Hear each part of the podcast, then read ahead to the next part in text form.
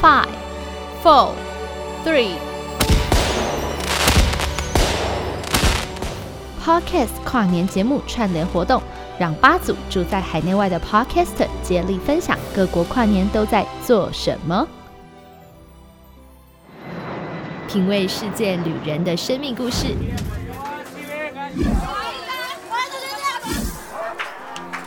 找回记忆中的幸福滋味。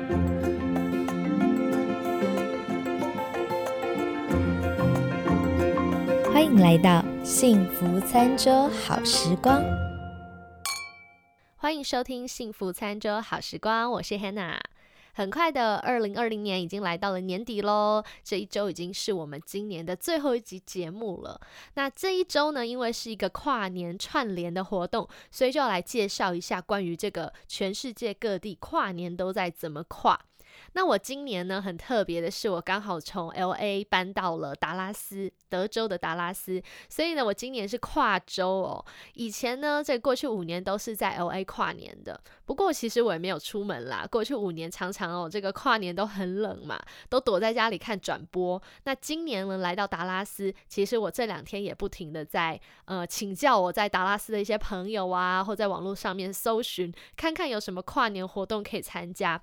不过说到哦，出去跨年，今年有个问题就是新冠疫情。在新冠疫情的状况底下，很多的跨年活动其实是被取消的，或是改由一些线上转播的替代方案。那我今天哦就看到一个新闻说，其实啊大家都在关心说一些全世界有些很厉害的跨年啊烟火的地方，比如纽约就是一个。可是呢，很多地方因为今年疫情的关系，要么就取消，要么呢就是变成转播。不过有一些城市还是维持就是。有一般的这个跨年活动的，比方说像是台湾。对，像台湾这个一零一烟火，就还是照常举行诶，这个让我们在美国的人非常的羡慕，因为呢，台湾还能看这个跨年烟火秀。另外，像在阿拉伯啊，阿拉伯联合大公国杜拜，他们呢阿里发塔还是有烟火哦，也是有烟火表演，跟一零一一样的。那他们现在是号称世界第一高啦，比台湾的这个一零一还要更高。所以呢，这个烟火大家也是很期待，因为他们还是有正常的举行。那另外呢，像是呃那个时代广场啊，美国纽约时代广场，每年通常啊，他们这个苹果的这个水晶球从天而降的这个跨年，今年竟然就取消了。那因为取消的关系呢，改成这个数位虚拟的线上方式来呈现，所以啊，这个也让大家跌破眼镜。毕竟过去一百一十四年以来哦，第一次。就是取消了这个时代广场的跨年活动。另外，像是法国的巴黎呀，还有伦敦的这个 London Eye，本来也都会有烟火的，在摩天轮上面会喷射烟火。结果今年呢，也没有像以往一样的烟火了，这也让大家非常的难过。另外，像是日本的东京铁塔，他们的这个涉谷的跨年也取消了。另外，像韩国的首尔，他们本来有一个普信阁敲钟仪式，也取消了。哇，现在都改成这种线上的，民众就只能在线上面看转播了。那像雪梨呢？每年澳洲的这个雪梨的烟火，歌剧院烟火，现在是呃规模也缩小了。所以啊，大家因为疫情的关系，今年很多跨年活动好像稍微让人有一点点的失望喽。那过去哦，我们在美国，大家最想要看的转播，其实就是纽约时报广场的这个倒数跨年活动，它算是一个全球知名的盛事了。但是就是因为刚刚讲到的嘛，新冠肺炎疫情的影响之下，造成那这个活动在九月底，他们就已经公开表示说，我们今年不办喽。我们今年还是有啦。他说的不办是说现场不能够有人了，变成要用虚拟的方式线上跨年。那当时呢，时代广场的这个水晶球倒数跨年活动，在一九零七年的时候就已经开始举办了，那延续了一百一十四年。没有想到啊，竟然在今年因为疫情的关系断掉了。哇，这个很多人就说哇，横跨半世自己。的这个跨年活动竟然就这样子断掉了，然后呢，这个很多游客啊，本来都会在呃十二月二三十一号当天白天就开始涌入这个活动现场哦，塞爆街道。结果呢，现在呢也没有了，可能就变成很冷冷清清的了。那今年这就放让人非常的就是很可惜啦，心里感觉到很可惜。另外像是波士顿啊，波士顿他们有一个叫 First Night Boston，他们也会有这个很热闹的庆祝游行啊，还有冰雕啊，很多这个炫目烟火的表演啊。今年也因为疫情的缘故。呢，主办方就宣布说，庆祝活动全面改成远程哦，视频播放。所以大家今年的跨年就是都乖乖待在家啦，看这个虚拟的跨年就好。不过换一个呃角度去想啦，其实搞不好也是一个好事，因为我们其实待在家就可以 吃自己喜欢吃的东西，坐在沙发上面。那你电视呢，或者是电脑，你想转到哪个城市参加都可以，还可以跨好多次年哦。比如像我们美国就有不同的时区嘛，像。呃，美西、美东跟美中的时间都不一样。那像我现在在达拉斯，就比 L A 的时间早了两个小时。那纽约又比我们早了一个小时。所以，如果你真的很想要每个城市的跨年都参加这个线上跨年，你就在家里面先转到纽约的跨一次，一个小时后呢，到这个达拉斯时间的时候，美中时间再跨一次。过两个小时以后，还能再参加这个。洛杉矶的跨年哦，那我觉得也不错啦。大家今年就可以体验不同城市的跨年。那说到刚才说到达拉斯嘛，因为我初来乍到，所以我马上就来研究了一下，说，诶，这跨年有什么活动可以参加？后来就发现了，原来达拉斯有一个叫做 Reunion Tower，这个叫重逢塔。那这个重逢塔呢，它其实。我觉得长得很像一只麦克风，它就是一，就是也是一个高塔，然后上面有一颗圆圆的球。那以往的跨年呢，这个球上面会喷出很多的烟火，就好像麦克风上面那颗球喷出了一堆烟火，非常的漂亮。那我看到好多过去的影片和照片，是真的非常的美。听说哦，当时这个 downtown 的这个 Dallas 都会挤到水泄不通哦。不过呢，因为今年疫情的关系，也改成了它还是有，还是有烟火，不要失望，还是有。可是呢，今年疫情的关系，他们这个主办单位的公告上就有写哦，他们有一些这个呃草地呀，还有一些所谓比较热门的靠近的这些可以观赏的区域是关闭的，就没有办法站在这一些所谓的。呃，这个摇滚区哦，看烟火了。那如果你真的想看，你又不想要透过这个 live 的电视啊，或是他们的什么官方 Facebook 啊、YouTube 去观赏的话，怎么办呢？他们的官网上面哦特别说，你可以上去订饭店。订了像是那个附近有一间 Hyatt Regency，那这个饭店呢，你订了它的客房，你就可以在一些很漂亮这个房间的这个窗户可以看到烟火。那如果一家人在一个房间里面，也不会有这种群聚有大部分很多人群聚感染的问题。诶，所以这也是一个折中的方式，就说我们如果想要看现场的烟火，又不想看电视转播，其实哦，可以在这个放烟火的附近找到景观还不错。的这个饭店去订下他的这个私人房间，你就可以包房间下来看烟火了。这个其实也是一个折中，但是又可以看到现场烟火的做法。那以上就是提供给大家一些想要跨年啊，又想要呃不想要看转播的话，就是一个参考喽。那接着呢，我们就来聊聊各国的这种跨年习俗啦。其实我发现哦，各国跨年习俗都蛮有趣的。那最知名的当然就是我们美国的这个纽约时代广场的这个苹果倒数。它为什么要叫苹果倒数呢？因为它有一个降球仪式，就是会有一颗很大颗这个很像水晶球的东西从天而降。那它从一九零三年就已经开始了。那后来呢，这个降球仪式呢，就变成每年的这个。跨年传统了，那这个水晶球呢降下来呢，在五月十二点的时候，刚好抵达了底处。那纽约人就称之这个东西叫呃苹果倒数，因为纽约被大家叫做大苹果嘛，所以这个降球仪式就变成了苹果倒数。那这个苹果倒数，它就是呃十二点时间倒数准时到了以后，它会。爆开来，然后里面就有很多的这个彩带啊、碎片啊，那很多的那个我们看很多电影啊，或者是一些这个现场直播，就看到很多人在倒数的那一个最后五四三二一的时候，就要接吻啊、拥吻，好，在这个呃很多的这个彩色的亮片和碎片的这个欢乐的气氛底下，拥吻在一起。那另外的话，像除了美国以外，像是苏格兰，苏格兰他们有一个传统，是他们在午夜的时候会有个大拜年，这有点像我们中国的那个农历新年哦，也有这种拜年的习俗。那他们的拜年是他们相信哦，这个午夜一到啊，人们呢就会。呃，认为他们第一组来到他家的新年第一组来家里的客人呢，就会代表着他这一年的这个运气的象征。所以呢，在倒数过后，有些人就会带着象征温暖的黑炭，象征未来的好运的这种甜食，还有象征财富的铜板，还有还有 whisky 哦，千万苏格兰不能忘记 whisky，还要带着这个 whisky 去拜访他们的朋友。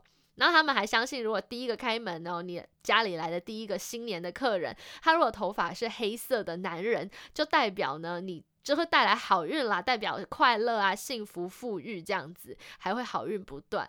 所以说我这个要去拜访别人 前，还要先把头发染黑，这样才能为别人带来好运哦。那另外像法国的话呢，我们都知道法国人。非常爱喝酒，爱喝葡萄酒是出了名的。那法国他们的跨年传统就是跟酒有关。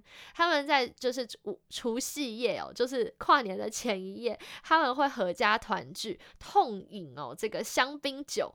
按照法国的传统呢，如果家中哦过年还有藏酒的话，新的一年可是会招来厄运的哦，所以不能留下旧酒，要把它喝完，在新年之前要喝完。所以大家哦就会在跨年前。不停的一直喝，喝到过年，把它喝光光，这样呢，新的一年才会有好运的开始哦。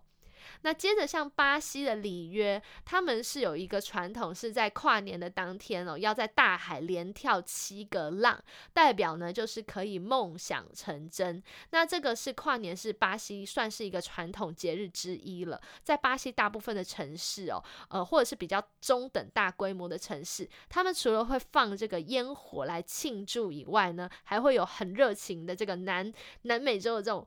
歌舞表演，那另外呢，最著名的就是在里约热内卢的这个科巴卡巴海滩，他们会吸引很多的当地人和游客去那边做一个全球最大规模的跨年，然后呢，大家就会身穿白衣在大海连跳七个浪，因为每个浪代表一周的每一天，就七天嘛，所以呢，希望跳了七个浪以后呢，新的一年都可以美梦成真。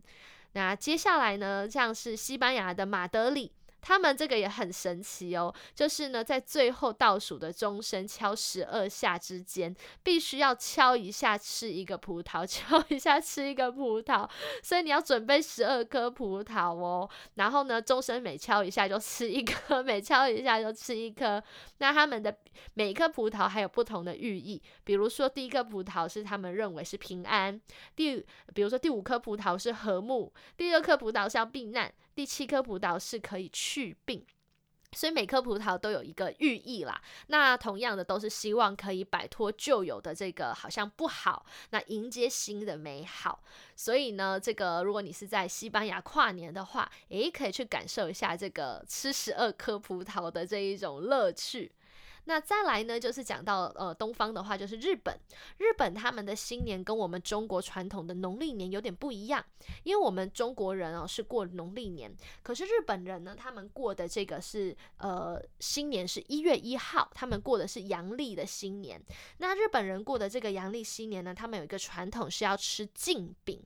镜饼呢是一种呃他们的特殊的文化，他们也是象征着要去除坏运，带来好运。他们通常会在十二月二十八号的时候，把一个很像马，其实就是马吉啦，就是年糕马吉这样子，长得像一颗小蛋糕。他们把这个镜饼呢摆在家里，就是有点像要祭神的那样的习俗。那这个在明隔摆隔到明年的时候，在一月十一号的时候会有一个开镜仪式。那开镜仪式就把这个镜饼敲碎，然后呢，把这一块一块像是白色年糕的东西拿去做成杂煮料理。你可以煮成萝卜汤啊，或者是煮成甜的红豆汤啊，什么都可以。就是把这个年糕拿去入菜就对了啦。那吃下去呢，就代表说，哎，这一年可以带来好运。所以其实呢，不只是呃圣诞节哦，有各种不同国家的习俗，像这一种跨年，竟然呢也有很多很多国家有不同的习俗哦和好玩的地方。那我们节目呢到这边就先休息一下，等一下节目回来呢，我们来回顾一下哦这个过去二零二零年，那同时也来分享一下像是 Hannah 接下来新的一年二零二一年我有什么样的新计划。我们先休息一下哦，马上回来。欢迎来到中场休息的工商广告时间。Alkma 智慧酿酒机，手机只需要三步骤，让你在家就可以轻松做出各种的发酵酒哦。无论是美酒、清酒、葡萄酒、啤酒，还是蜂蜜酒，智慧酿酒机搭配的手机 APP 有超过百个美味的酒谱让你选择。酒酿好了以后会自动通知你，任何人都能无师自通，甚至发明出属于自己的独创酒谱哦。Alkma 智慧酿酒机具有专利的酿酒演算法，协助您控制酒精浓度和有甜度。另外，医疗级的紫外杀菌灯提升了自动酿酒的成功率。Alkma 更是提供中英文的脸书同号社团以及体验会，如果有酿酒的问题，也不用担心，可以在社团中和 Alkma 团队还有热心的舍友们一起交流哦。Hannah 自己已经订购了一台，等不及要来体验酿酒的乐趣了。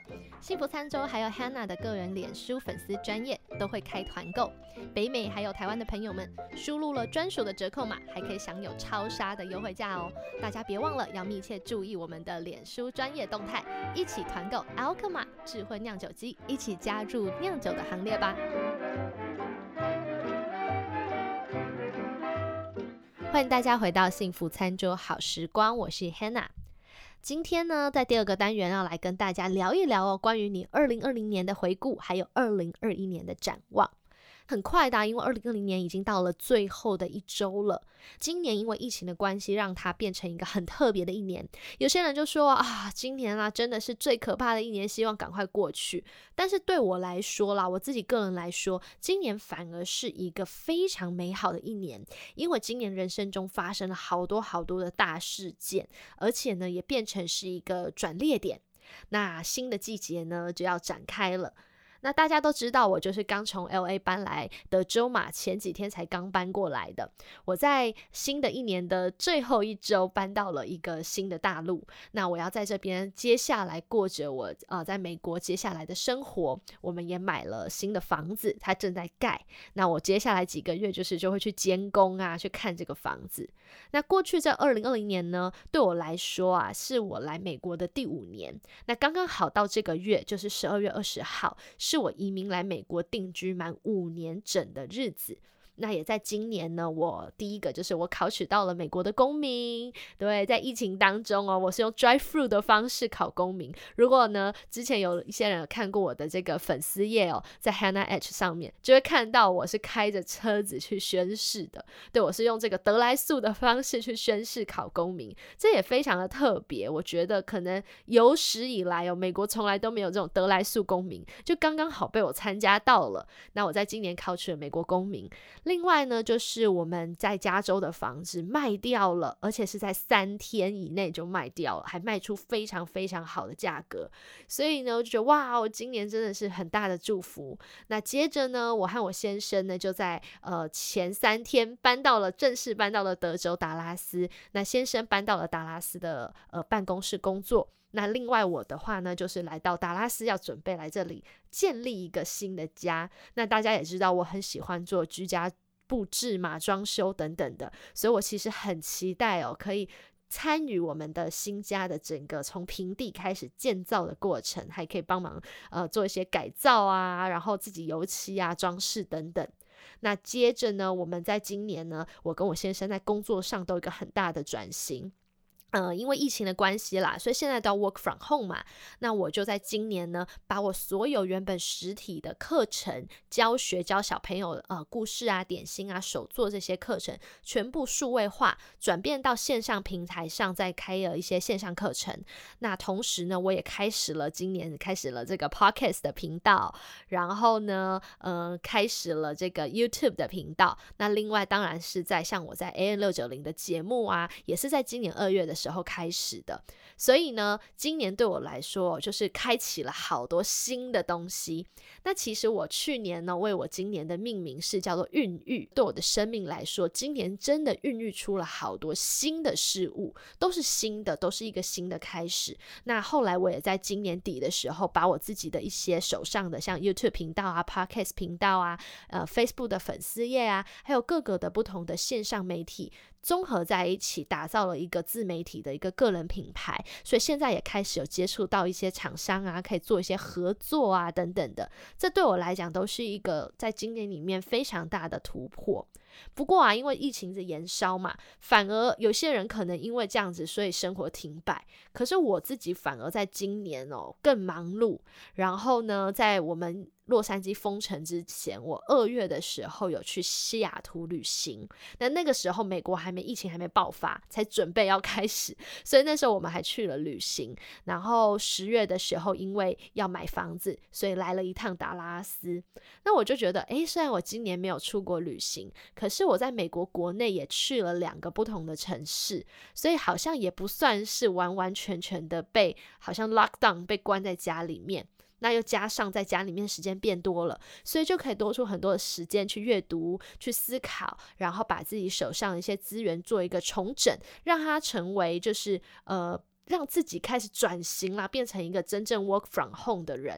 然后后来我在今年也意外的发现说，哎，其实我很适合 work from home，很适合在家上班，反而比以前出门上班还要更有效率和规律。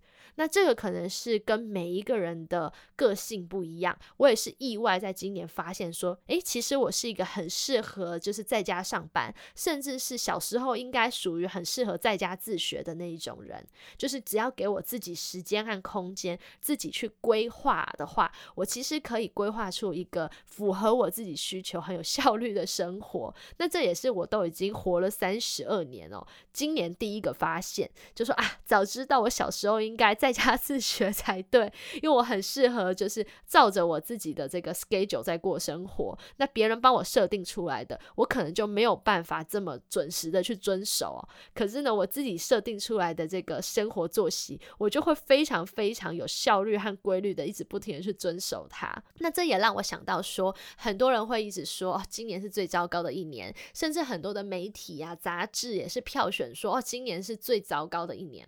可是对我来讲，我觉得危机就是转机，就是当疫情一开始的时候，很多人会说啊，我觉得今年好糟糕哦。可是其实我们应该要换个角度想，就是说我们有没有办法？在一个最看起来最糟糕的环境里，可是可以找到机会。比如说，你可以去思考说：，诶，既然我多了很多时间关在家里，那我是不是可以开始做一些新的改变，像是更多的阅读啊，或是自我进修啊？那现在反而我看见的是很多的平台哦，媒体平台，因为疫情嘛，反而很多的地方就开始公开哦，免费的一些资源就看到放到网络上面了。那网络上的这些东东西哦，还有自媒体就蓬勃的发展，那这就是一个商机嘛。那同时也是一个增加我们大家可以自修管道的过程。像今年我就买了很多的这个电子书，我以前都喜欢买实体书，会去图书馆。但像今年，因为美国的图书馆全部是关闭的，没有办法借书。那我如果买实体书，我就发现，哎，我家书越堆越多。后来我就发现说，哎，我开始买了很多电子书以后，我。现在也开始觉得，呜，电子书好好用哦！我决定以后都要买电子书了。那这也是在我生活习惯上的一个很大的转变。那同时呢，也在比如说在电子书这一个上面，就产生了一个很大的商机和机会。所以其实哦，有时候当你看到危机的时候，你把眼光定在危机上面，你可能就会陷入绝望里面。可是当一个危机发生的时候，如果你可以开始去搜寻，你其实是可以看到，当危机出现的时候，就会有转机，就会有新的机会被创造出来。那如果你可以把眼光转到一些新的机会上面的时候，你就会发现说，即便在今年哦这么。疫情让大家这么恐慌或者是绝望的日子里面，你却发现说，诶，我其实可以把我的生活过得更精彩、更忙碌，甚至是我看到更多的商机出现了。那这是我今年最大的收获。那也是祝福大家，接下来二零二一年呢，我也分享一下我新的一年展望。那同时呢，也不知道大家。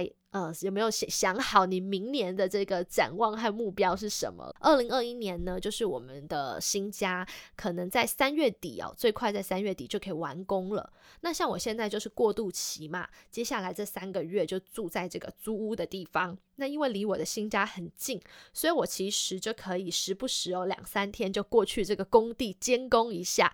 那同时呢，像我昨天就去到呃工地的地方，我就在我们家的这个盖的这个木头哦，还在他们还在架木头，在那些。骨架上面，我在这些木头上面用笔哦写下了一些我对我们新家的祝福。那我就选了圣经里面的两句话，就把它写在上面，算是祝福我们家。我写了“至于我和我家必定侍奉耶和华”嘛，我觉得这个经文非常感动我，我就把它写在这个柱子上。我们的新家也取了一个名字叫 Maria 摩利亚。那这个新家呢也快要完工了，所以我其实今年最大的展望就是我很期待可以去对这个房子进行居家改造。第二个呢，对于未来的展望，我今年因为开始，呃，刚才说到我开始有一个个人品牌的这个合作出现了，所以呢，接下来这一年就会希望说，诶，把这个个人品牌还有自媒体的东西可以做得更好一点，不只是在 podcast 的节目上面，包含像是有时候要写文案啊，帮别人写食谱啊，拍摄这个食谱的影片啊，这些东西，我希望自己的呃作品水平是可以更。提升的，那接下来呢，就是说，呃，第三个就是说我明年其实会开一个新的 podcast 的节目，是给小朋友的，是儿童的中文故事 podcast 节目，叫做《宝贝方舟》，叫 Baby Ark，它叫《宝贝方舟》。那有一个片头曲和片尾曲是原创的哦，片尾曲是。词曲都是我写的，还是我自己 配唱的？找了一些小朋友来配唱，已经录音录完成了，现在在制作中。像昨天呢，我就看见了帮我设计那个儿童 podcast 的人物角色的这个设计初稿。画家已经帮我画出来了，我昨天收到就觉得哇，好开心哦！看着呃梦想中的这个 podcast 的东西一点一点成型。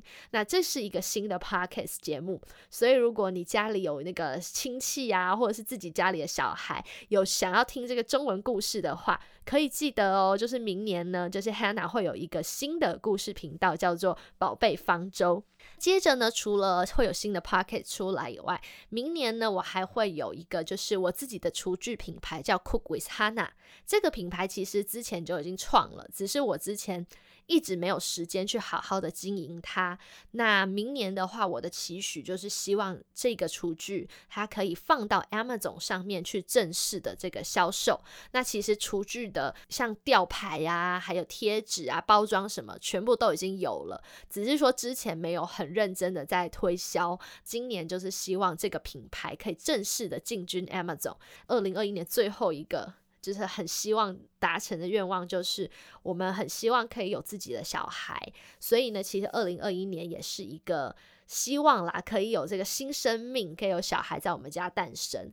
那这是我二零二一年的一个一个愿望。那以上五个呢，就是我二零二一年的算是一个未来的展望啦，也分享给大家。刚好这一集是第三十集了嘛，也谢谢大家陪我度过了，就是从今年二月一直到现在三十集的这个内容。那过去也采访了很多的来宾，从采访来宾的过程里面，其实哦，帮助最大的是我，我常常从不。不同来宾的身上学到了很多不同的人生智慧，所以我很喜欢经营这个 podcast 的访谈节目。那未来也希望可以继续经营下去喽。那也很开心，今年有大家的加入，可以开始听这个 podcast《幸福餐桌好时光》。欢迎大家有什么任何想要跟我分享的，都可以直接到 Facebook 上面搜寻“幸福餐桌”，然后私讯给我，我都会看见。那我也会回你们。那也希望大家往后一年也可以继续支持幸福餐桌好时光。今天呢，照惯例还是要分享一个食谱给大家啦。那要分享什么食谱呢？我要来分享一个微波炉料理，而且超级简单。为什么要分享微波炉料理呢？那是因为我家最近哦搬家，很多厨具哦没还没运到，所以呢，我家现在呈现一种就是 就是家徒四壁啦，是家徒四壁的意思。我家就是空空的。那我就最近做菜啊，要吃东西，只能用的唯一的东西就是微波炉，我连一个炒菜锅都没，所以呢，我只能给大家微波炉料理喽。那我就想到说，诶，其实我以前有给我的学生做过一个棉花糖的牛轧糖，那这个是台湾很之前很红的团购美食嘛。那当时呢，我就是用微波炉来制作，所以我发现说，诶，像我现在这种没有。锅子的状况下，我也可以制作诶，所以我打算把这个简单的微波炉甜点分享给大家。那这个微波炉甜点呢，做法非常非常的简单，你只需要准备哦一些这个苏打饼干，买现成的啦。这个苏打饼，如果你想吃葱花口味的，你就买这种香葱苏打饼。另外呢，要准备的是无盐奶油和棉花糖，还有奶粉。那无盐奶油呢是十五克，也就是一大匙一大匙。那另外呢，棉花糖是五十克，奶粉是二十克。那如果你喜欢一些果干类，比如说蔓越莓干啊、葡萄干等等的，也可以准备一些些。那做法非常简单，就是你把呃无盐奶油放到微波炉里面微波大概三十秒到一分钟。当这个无盐奶油融化了以后呢，就放入棉花糖，棉花糖放进去以后再放回去微波炉继续微波，大概微波一分钟左右，棉花糖它就会变软了。你就用一些汤匙啊，或者是一个那个刮刀。将无盐奶油还有棉花糖搅拌均匀，那搅拌完以后就可以加入奶粉。加入奶粉以后，一样也是拌一拌。拌匀了以后呢，如果你想要加入一些像是呃那个。蔓越莓干、葡萄干也可以在这时候加进去。那做完以后，趁着这个棉花糖还没变硬之前呢，赶紧夹到饼干里面，把它就夹心哦，一片一片的这样夹起来。那这样子，你的牛轧糖饼干就做完了。如果中途呢时间拖得太长，棉花糖硬掉怎么办呢？不用担心，你只需要把你的这个碗棉花糖放回微波炉里面，再微波三十秒，它又会变软了。那你就这样重复把它做完。那接下来这个棉花糖的碗就记得泡水，大概泡个一两个小时再去洗，就可以轻松的洗掉了。那这就是呢非常简单的团购美食，就叫做棉花糖牛轧饼。那就分享给大家喽，希望大家靠着微波炉也可以做出好吃的甜点。本次 Podcast 跨年串联节目由台风尾幸福餐桌好时光娜姐不负责任玩德国顺的德国生活 Coco 透可可豆关不住借散步出走台日三声道共同策划，快到 Instagram 搜寻 Hashtag Podcaster 跨年串联就能收听到其他节目的精彩内容哦。Three, two, one.